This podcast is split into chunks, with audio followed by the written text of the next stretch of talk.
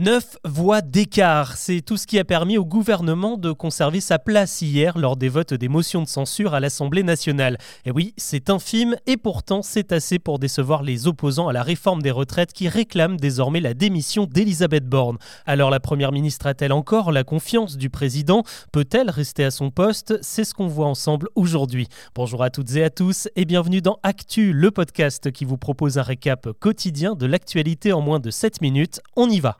you Et oui, il y avait beaucoup de déçus hier après l'échec des deux motions de censure à l'Assemblée nationale. 68% des Français y étaient pourtant favorables, d'une part pour faire échouer la réforme et d'autre part pour provoquer la démission du gouvernement. Maintenant que la réforme est adoptée, la Première ministre est-elle encore légitime à la tête du gouvernement? Pour le RN à droite et la France insoumise à gauche, c'est clairement non. Les deux partis ont réclamé son départ, tout comme certains élus plus modérés du Modem. Si on résume, Elisabeth Borne est donc contesté à la fois dans les sondages et dans l'hémicycle. Son siège n'a jamais paru aussi éjectable. Et pourtant, il y en a un qui ne l'entend pas de cette oreille. C'est Emmanuel Macron qui a convoqué la chef du gouvernement et ses principaux ministres à l'Élysée ce matin.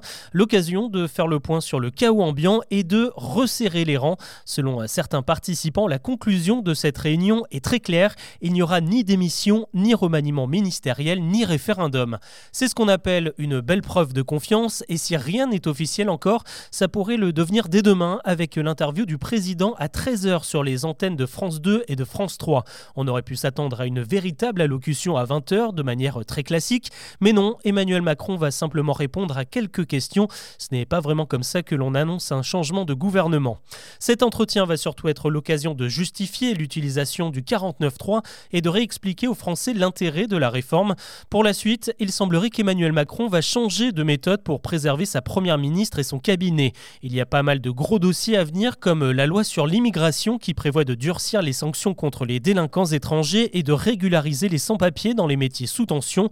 Il se murmure que le président prévoit d'agir plus souvent par décret qu'avec des débats interminables à l'Assemblée où la majorité n'a jamais été aussi faible. Toutes ces tractations, ça n'empêche pas la rue de s'exprimer et ce mardi a encore été marqué par de nombreuses actions partout en France. Exemple à Lyon ce matin avec une opération ville morte menée par les syndicats. Les principaux axes de la ville et la gare de Perrache ont été bloqués. Des grévistes ont aussi occupé la centrale nucléaire du Bugey et la raffinerie de Fézin proche de la métropole. Plus au sud, la situation a été extrêmement tendue aujourd'hui au dépôt pétrolier de Fos-sur-Mer qui alimente tout le quart sud-est. Les CRS sont intervenus pour réquisitionner des grévistes. Les affrontements ont fait trois blessés. Dans les stations d'ailleurs, la situation se complique encore un peu plus ce mardi avec euh, désormais 10% de pénurie. Et puis la CGT ne compte pas s'arrêter là. Dans le secteur de l'énergie, à l'annonce de nouvelles coupures de courant ciblées dans les prochains jours. À Paris, les éboueurs ont reconduit leur mouvement de grève jusqu'à lundi prochain. Près de 700 grévistes ont été réquisitionnés depuis ce week-end, mais il reste encore 9000 tonnes de poubelles à évacuer. Une expérience maintenant, elle a été menée par la Fondation Abbé Pierre. Pendant euh, plusieurs mois, elle a envoyé des demandes de logements sociaux dans la plupart des guichets de France avec deux candidatures complètement similaires, à une différence près. L'une provenait d'une personne d'origine française et l'autre d'une personne d'origine africaine. Et le résultat est édifiant. Déjà, la moitié des guichets n'ont pas du tout répondu aux deux candidates. Et parmi ceux qui ont envoyé une réponse, un quart propose des solutions beaucoup plus avantageuses à la candidate d'origine française. Pour la Fondation C'est clair, c'est un cas de discrimination et de manque d'information pour les plus démunis. Et malheureusement, en ces temps d'inflation, de plus en plus de Français se retrouvent dans la galère, et pas seulement pour s'alimenter, mais aussi pour rester propre. C'est ce que l'on appelle la précarité hygiénique. Selon un baromètre de l'IFOP, un Français sur dix se sent désormais mal à l'aise en raison de son hygiène personnelle. À cause de la flambée des prix, plus de 6 millions de personnes avouent qu'elles ont dû renoncer à acheter du déodorant, et 3 millions se privent même de dentifrice pour pouvoir s'acheter de la nourriture à la place. L'actu ce mardi nous emmène aussi aux États-Unis où Donald Trump est censé se faire arrêter aujourd'hui.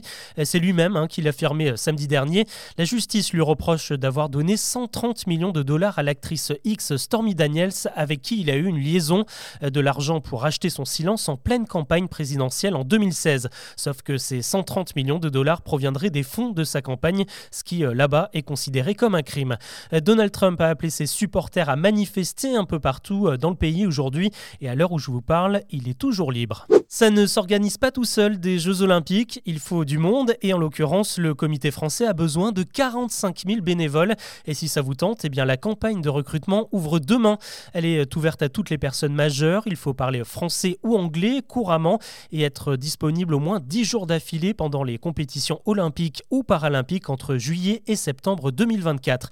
Il y a pas mal de missions à remplir pour accompagner les athlètes, les officiels, les journalistes ou encore les spectateurs et pas besoin d'habiter forcément à Paris puisque les bénévoles seront déployés sur tous les sites comme à Bordeaux, Châteauroux, Marseille et si vous avez un peu de chance à Tahiti pour les épreuves de surf. Ça ouvre donc demain pour les candidatures et vous avez jusqu'au 3 mai pour postuler sur paris2024.org. Qui fait rêver les plus jeunes en 2023 Chaque année, c'est la question que le journal de Mickey pose à ses lecteurs qui ont entre 7 et 14 ans. Quelle est votre personnalité préférée? Et visiblement, la Coupe du Monde de foot fait encore briller les yeux puisque c'est Olivier Giroud qui décroche la palme. Il est suivi de près par Hugo Lloris et Kylian Mbappé. Dans le top 10, on retrouve aussi Soprano et Thomas Pesquet. Les femmes ne sont pas beaucoup représentées cette année. La chanteuse Angèle Elouane, les mieux classées, sont 14e et 20e. Voilà ce que l'on peut retenir de l'actu ce mardi. Si ce podcast vous a plu, n'hésitez pas à vous abonner et bien sûr à noter et à commenter sur votre plateforme d'écoute. Je vous dis à demain pour un nouveau récap.